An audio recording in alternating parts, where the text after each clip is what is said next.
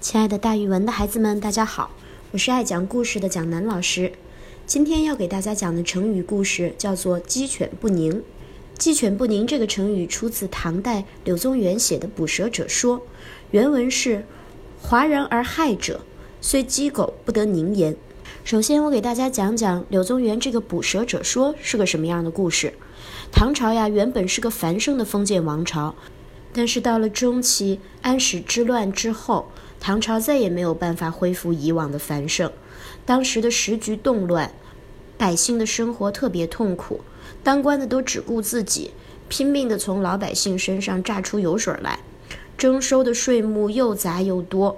比如说，你种个田，你要交田地税；你买个东西，你还要交买东西的税。就是你随便干个什么，你都要给当官的交点钱。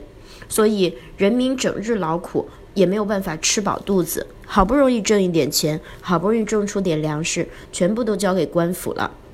咱们的唐代诗人柳宗元见到这种情况，又痛心又无奈，于是写了一篇《捕蛇者说》来讽喻朝政，也反映人民生活的痛苦，希望统治者看到能够调整政策，改变这一切。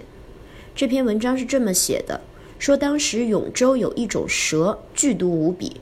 如果人被它咬上一口，一定会死，没法救治。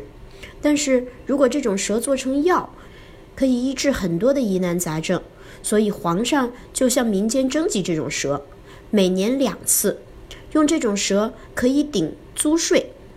也就是说，你如果捕了蛇献给皇上，那你就不用随便干点啥都要给朝廷交税了。因为人民当时觉得交税是一件特别痛苦的事儿。所以听说有这么个差事，很多人都想做。有一个捕蛇的人，他跟蒋老师一样，也姓蒋。从他的祖父，也就是他的爷爷，到他都是做这个事情的。可是他的爷爷是被毒蛇咬死的，他的爸爸也是被毒蛇咬死的。于是作者说：“哎，你还是别做这个差事了，你和其他人一样去种田吧，那多安稳呀！什么事儿都是生命最重要。”但是这个捕蛇的人听了他的建议，特别恐惧地说：“千万别，千万别，先生，你这样就是让我去死呀！我一定得捕蛇的。我那些靠种田的乡亲们更加悲惨，他们拼命劳作都不够交税的，更不用说维持自己的生活了。很多人饿死了，或者是流亡他乡。现在这儿只剩下我一家人靠捕蛇才能活下来的。”然后他给柳宗元描绘了官吏来收税的凶残样子。他们来到村里，到处大呼小叫地抓人，村里人人都害怕，鸡和狗都不安宁，于是就有了我们刚才的原文“鸡犬不宁”。